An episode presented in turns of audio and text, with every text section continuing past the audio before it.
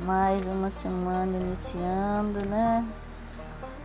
E tô aqui a pensar nessa Covid, a pensar no futuro. O futuro não existe, só existe o momento, só existe o presente. Então temos que viver a cada segundo e fazer o melhor, dar o melhor da gente para os outros, para a gente mesmo.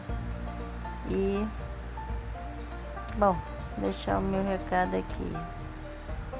Quero ser feliz nos últimos momentos da minha vida. Não sei se vou partir, que horas, quando, que dia. Tô deprimida, tô angustiada, tô ansiosa.